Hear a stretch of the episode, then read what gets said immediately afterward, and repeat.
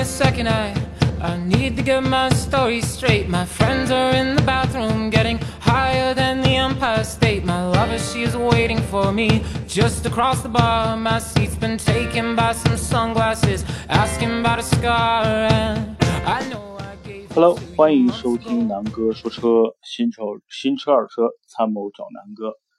哎呀，今天这个状态不好，那个真的前两天还劝大家 高温注意。防暑降温，南哥前天晚上就中暑了，然后吹空调一夜，早上起来，哎呦，上吐下泻，浑身疼。所以这里边再再次提醒大家啊，这种天气，尤其是三伏天儿，一定要注意防暑，吹空调也不要太凉，多喝水。好，今天呢，咱们说说别克，然后呢，重点说说昂科威。嗯，提到别克啊，其实这个品牌，南哥认为呢是比较牛逼的一个国内的运营团队。为什么这么说啊？因为大家知道啊，别克呢是通用旗下，那通用旗下呢，在美国应该卖的最好的这些品牌，应该是呃，应该是雪佛兰，然后呢是这个 GMC，然后呢才是这个呃别克。也就是说，呃。哦，当然还有一个它的高端品牌，应该叫呃凯迪拉克。呃，大家知道别克在美国基本上已经没什么销量了，或者说非常非常少的销量。然后，呃，美国人就很我的美很多美国朋友告诉我，可能都是一些中老年人会买别克。然后呢，但是在国内正好相反，国内呢像整个上汽通用、别克应该是支柱。然后呢，雪佛兰是非常非常惨淡的，在国内的整个的销量。所以呢，呃，我刚才说为什么特别佩服别克，因为在国内的整个的营销产品的这个设计开发，我觉得是非常用心。然后呢，把这个在美国，我觉得就是这种半死不活的品牌，在国内做到了一线。所以它肯定有它自己的一些亮点，或者说它自己有自己的一些特长。好，那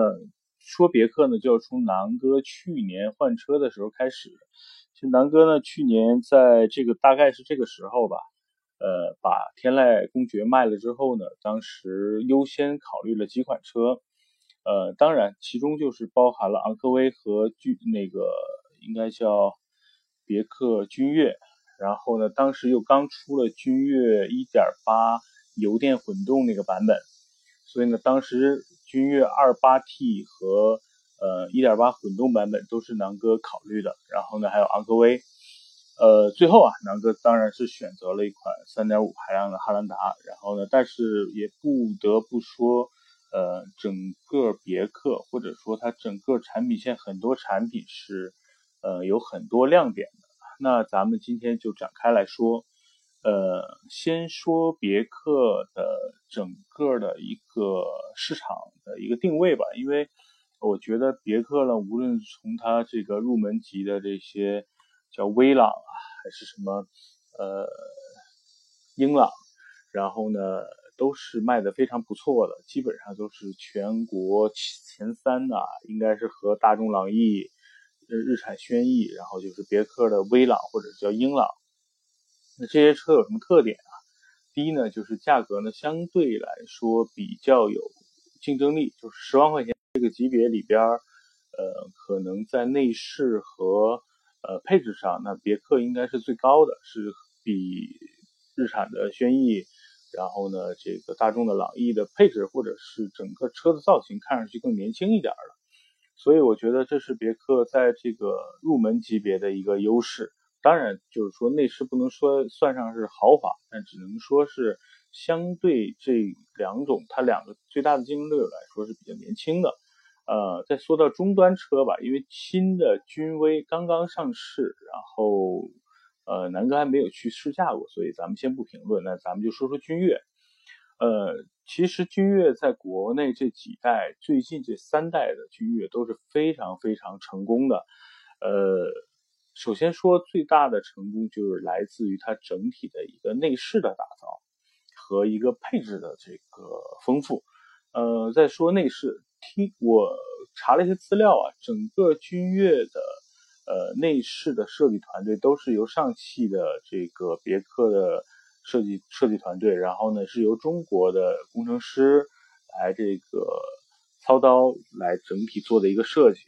然后呢。呃，怎么说呢？其实就把整个君越的这种设计感给人一种跨级别的感觉，就什么意思呢？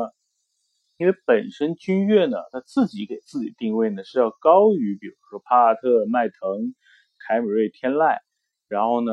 应该是和什么所谓的奥迪 A 六啊是在一个级别。但是实际上呢，国内消费者心目中呢，它最多最多可能是跟。比如说丰田的皇冠啊，大概是能在一个级别里，他们呢比比奥迪的 A 六啊、宝马的五系啊肯定要低一个级别，但是确实呢要比帕特、迈腾啊、凯美瑞能高这么一级别，所以呢咱们管它叫 B 加级别吧。那在 B 加级别里边，确实这个君越的内饰和配置，确实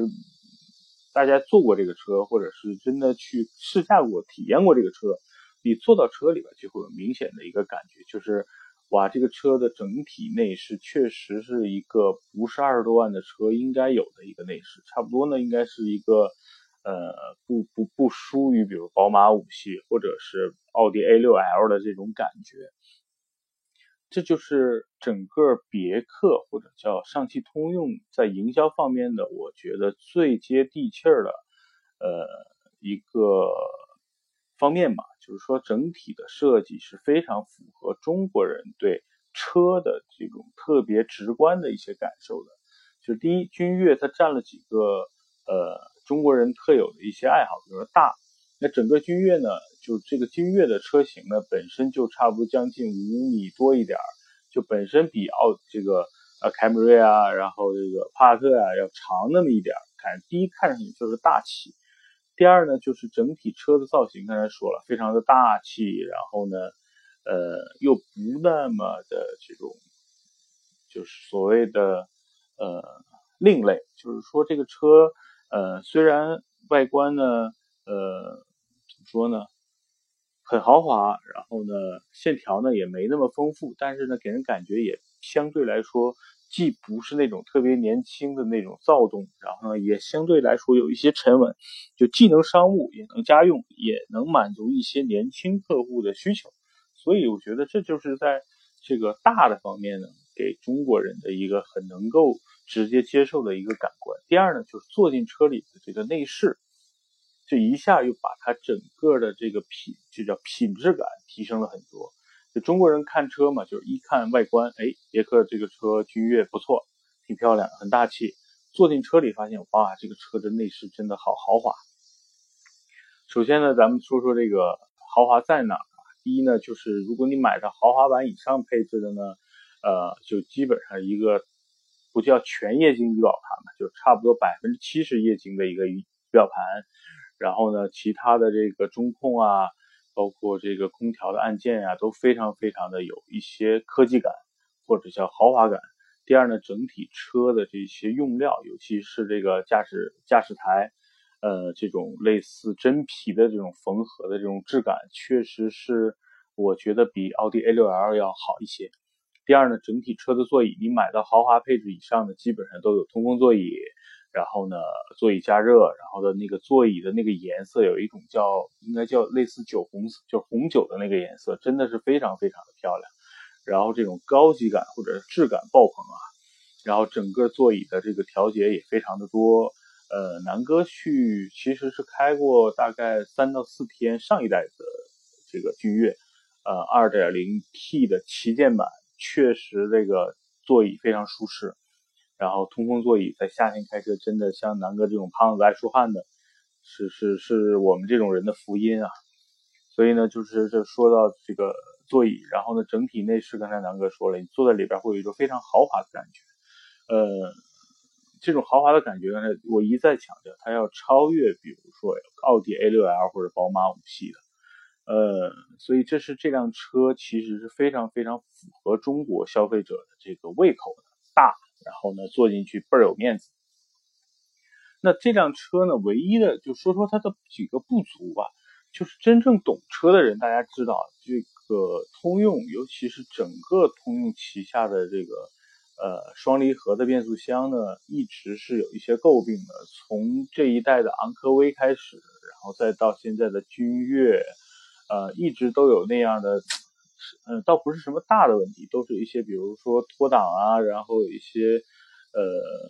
怎么说呢，不不够平顺啊这种感觉，所以这是它。呃，在整个行驶上的这比较大的一个问题。第二呢，就是虽然车五米多，但是它整体的这个内部的空间，尤其是第二排空间，你坐上去之后，你会觉得不如这个帕萨特或者是迈腾的空间大。所以这就是这辆车一直叫好不叫座的，我觉得很大的一个主要的原因，就是因为它的竞争对手虽然它比帕萨特、迈腾领先。这么半个级别，但是，嗯，更多人还去拿它一起去对比。如果说，呃，兼顾空间方面的这个选择呢，很多人会觉得别克的第二排的空间，呃，其实是和凯美瑞啊，包括天籁啊差不多，确实没有帕萨特、迈腾的第二排的这个空间大，所以这也是它最最大的一个遗憾吧。那再说说这个全新一代的君越。就是在内饰比上一代更加提升的基础上呢，它这个轴距也确实加长了。那第二排的空间呢，比上一代确实提升了一些，但是呢，也不也不像比如说迈腾或者帕萨特大的那么夸张，但是确实比上一代有所提升。但是有一点，南哥坐进去之后最大的一个问题就是在于，如因为本身这一代的这个新君越是全景天窗，呃，但是啊，南哥如果坐在后排。你是看不到天窗的，明白吗？就是说，它整体车，因为它后面呢是一个运动的造型，它有一些溜背的设计，所以呢，它的这个线条从后座位上边开始往下延。所以呢，呃，南哥是将近一米八的身高，然后呢，坐在后排之后呢，因为身高的原因，脑袋基本上已经快到顶了，差不多也就是一指到两指的一个距离。如果我坐的直一点，可能就顶到头了。这个时候我的视线呢是看不到天窗的，所以全景天窗对于驾驶者来说是 OK 的，但是对于第二排的乘客来说，尤其是君越这种定位成宜商宜家，但是宜商的这个角度来说，你后边做个客户或者做个老板，你竟然看不到天窗，这个我觉得就有是很大的一个遗憾了。所以这也是这一代君越，我觉得在设计上。设计师没有特别细致考量到的，或者是呃不够完善的一个地方。呃，再说说动力吧，因为很多人会觉得这个呃二八 T 的这款二点零 T 的发动机从技术参数上呢，确实要比比如帕萨特、迈腾的二点零 T 要高，但是呢，开起来呢，可能又不像帕萨特、迈腾开起来动力的那么算。怎么说呢？算刚猛？为什么？就是说，我觉得可能更大的问题还是在于这款变速箱吧。就是，呃，通用的这款双离合吧，可能真的是在技术上确实不够那么成熟，所以在整个变速箱上确实拖了别克，包括凯迪拉克的一些车型的一些后腿。呃，但是啊，我觉得更多数的消费者并不是说对车。那么那么的了解。第二呢，这些车开出去呢，也只是说做一个日常的代步，并没有说我天天要做它做一些剧烈的驾驶啊，出门就和人去飙车啊。所以呢，其实对于日常来用呢，也不会有什么太大的问题。所以这是我觉得，呃，看了很多汽车之家上的很多车评人呢，对于这款变速箱的一些问题，尤其像参谋长说车呢，就把整个别克的车骂的是，呃。体无完肤啊！但是我觉得，嗯，可能太专业的人士看到这些问题，他会从他专业的角度去看。但是我觉得从日常的角度来看，并没有什么，呃，太大的问题。毕竟车无完车嘛，对吧？每个车都有自己的优点和缺点，只是说，呃，它的这个缺点是不是一个致命的问题？我觉得只要不是这种问题，应该不算是什么大问题，呃。所以呢，我如果说在别克君越打分来说，如果十分满分，我给它的应该是在八分左右。呃，为什么？就是我觉得最大的问题，是第二排乘坐的设计上是有问题的，就是我坐在第二排看不到天窗，这是它最拉分的一项。第二呢，就是说现在整体的这款君越的售价，包括定价，虽然现在差不多有两三万的一个优惠，但是我是觉得整个的定价还是有点偏高了。因为对比，比如说 A6L 啊，它其实呃已经接近 A6 的这么一个市场价了。我觉得如果二选一的话呢，南哥会选择奥迪 A6L，不会选择君越。OK，那我再最后补充一下那个那款1.8的君越的这款油电混合动力的车啊，嗯，就是很巧合，我上周嗯上个月我跟我的好朋友去宁波出差，然后叫滴滴专车，正好打了一辆这个兼职司机开的这款油电混动的这个君越，呃，这辆车全办完三十多万，然后呢，那哥们儿很年轻，差不多应该是九零后。然后呢，在电力公司工作，然后呢，没事下班跑跑滴滴。他说这款车呢，最大的优势呢，就是在于内饰很豪华，开起来质感非常好。然后呢，很省油，大概呢六个油左右，在宁波每天开空调。所以我觉得呢，那款车的整体来说，呃，如果大家就在混动之间，现在其实也没什么选择。如果说技术成熟的呢，现在也就是呃凯美瑞，然后呢雅阁，然后就是别克这款车了。如果说你就想要一个外观更大气、内饰更豪华、行驶品质更好的话，那我觉得你就去选择这款呃别克君越的这个油电混动的这个车型，我觉得就能符合刚才符合刚才我说的这这三个优点是哪个优呢？第一呢是外观大气，行驶品质更好；第三呢就是内饰更豪华。它满足了这三个条件的这个油电混动的车呢，我觉得在国内就是。现在君越，嗯，没有其他的，因为雅阁呢，可能就是啊驾驶感更好，然后呢内饰很糙，然后呢外观呢也有一些就是司空见惯了，嗯，那凯美瑞呢也即将换代，也一样的问题，就是在于它的内饰不那么豪华，外观呢也不那么大气，但是行驶品质也不错啊，技术呢应该是算是最成熟的，所以我觉得这是别克君越的这个油电混合的，我随便补充一点。那最后我要补充一点，这个别克君越的一个加分项就是整个车的静音和行驶品质是非常不错的，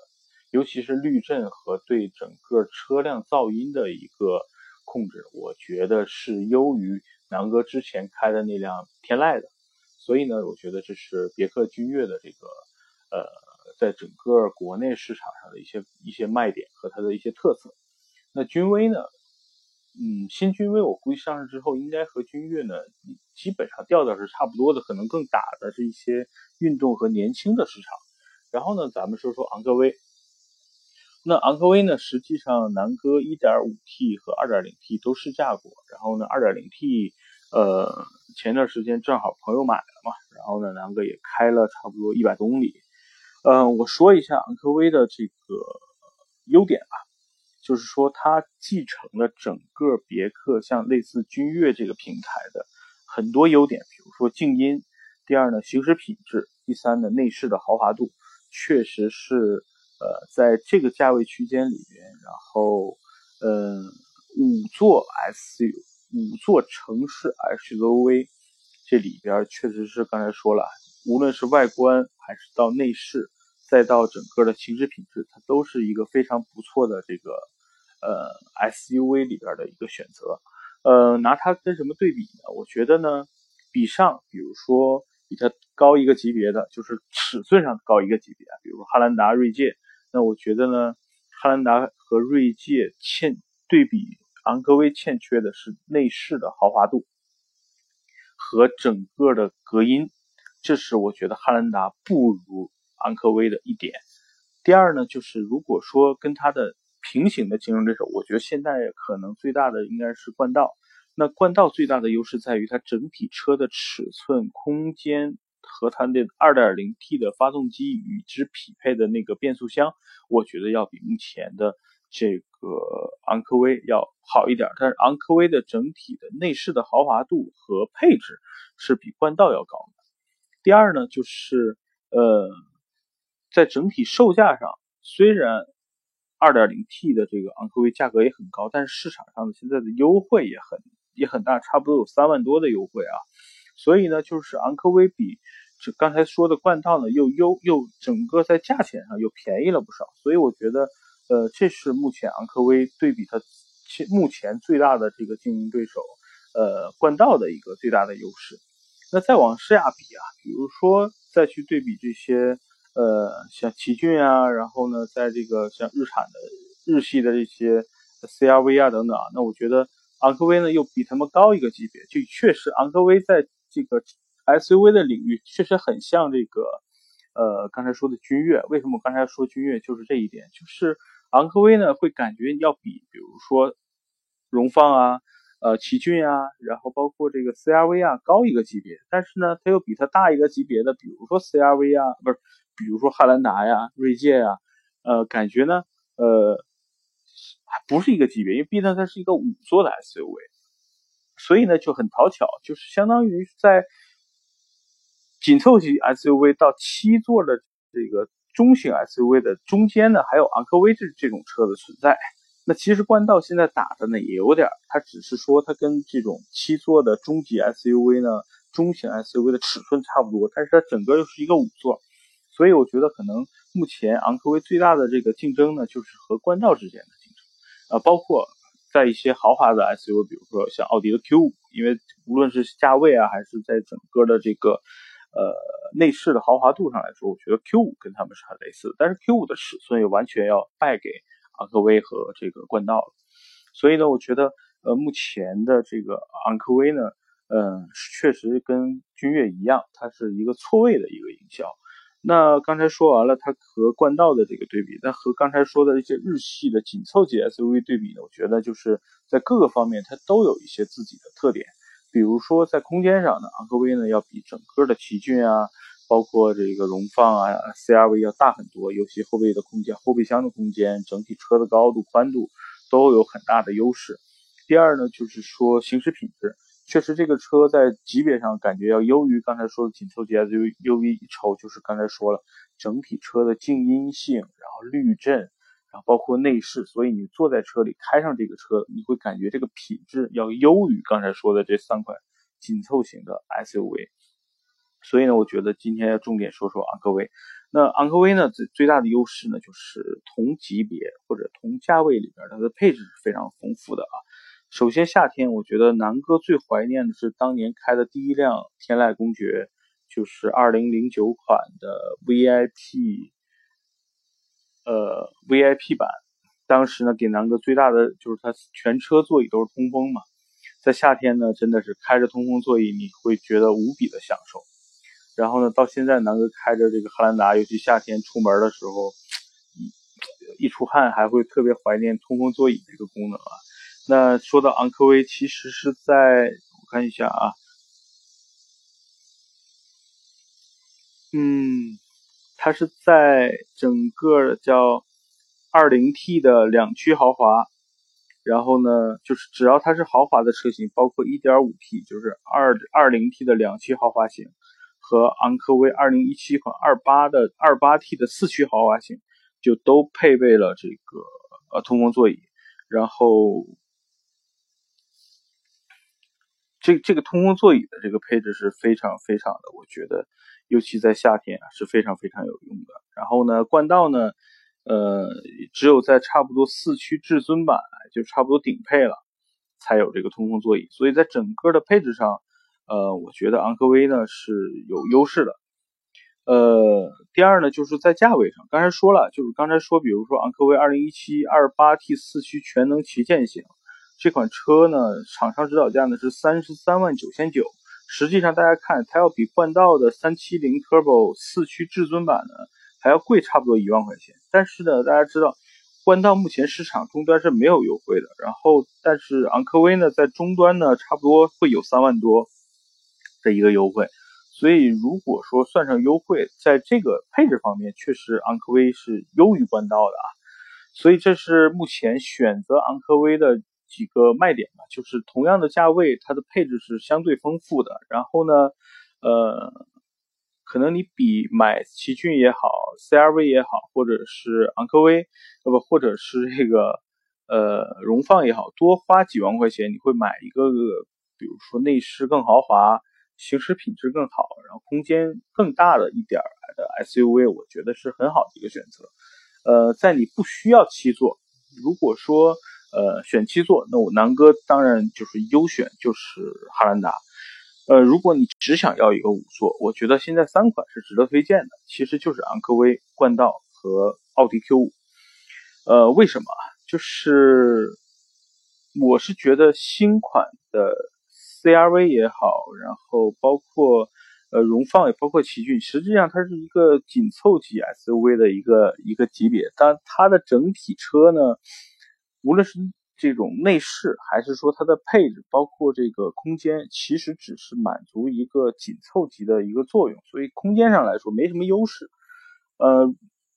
当然我会觉得，如果你的预算是在三十万左右买 SUV，它一定你肯定自己有自己的一些要求，比如说我要求行驶品质，我要求配置，我要求这个质感。那我觉得刚才南哥说的这三款车，Q 五，然后呢昂科威，包括。这个本田的冠道是符合你对五座 SUV，然后豪华感、配置、呃行驶品质的这种要求的。Q 五为什么值得推荐？因为 Q 五大家知道原来都是四四十万、五十万的车，然后呢，因为现在已经接近换代了，差不多现在就是三十多万能买到一款这个四驱的，就本身 Q 五都是四驱嘛，你能买到一个豪华品牌四驱，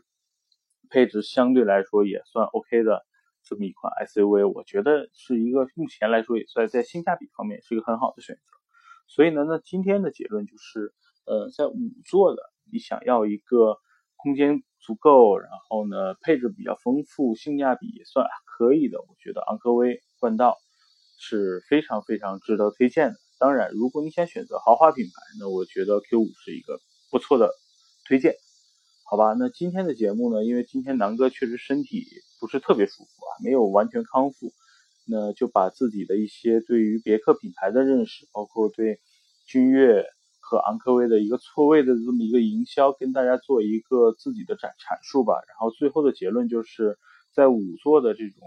运动型或者城市型的 SUV 里边，我觉得昂科威和冠道同样是可以被市场接受，然后值得推荐的。然后呢，如果你想选一个豪华品牌的呢，我觉得现在买奥迪 Q 五也是一个很好的一个时机，现在的优惠力度也很大。所以呢，这如果你就是三十万预算就要买五座 SUV，我觉得这三款都可以去试驾一下。如果对空间要求不是很大，我觉得昂科威和 Q 五是很好的推荐。如果说你想要一个空间大一点的呢，我觉得冠道是一个非常好的推荐。如果你想要一个豪华品牌呢，我觉得你可能只能去选择 Q 五或者宝马 X 一了。好吧，那今天的节目就到这儿。然后听到这儿，希望大家呢，如果对这期节目感兴趣，可以随时跟跟我做在节目下边留言。然后呢，觉得我的内容还行，对你有帮助，希望能帮哥们儿转转，谢谢。然后南哥的微信是幺六九幺八幺六六幺六九幺八幺六六，新浪微博是郑楠楠。然后如果什么问题，大家可以随时关注我，好吧？谢谢，再见，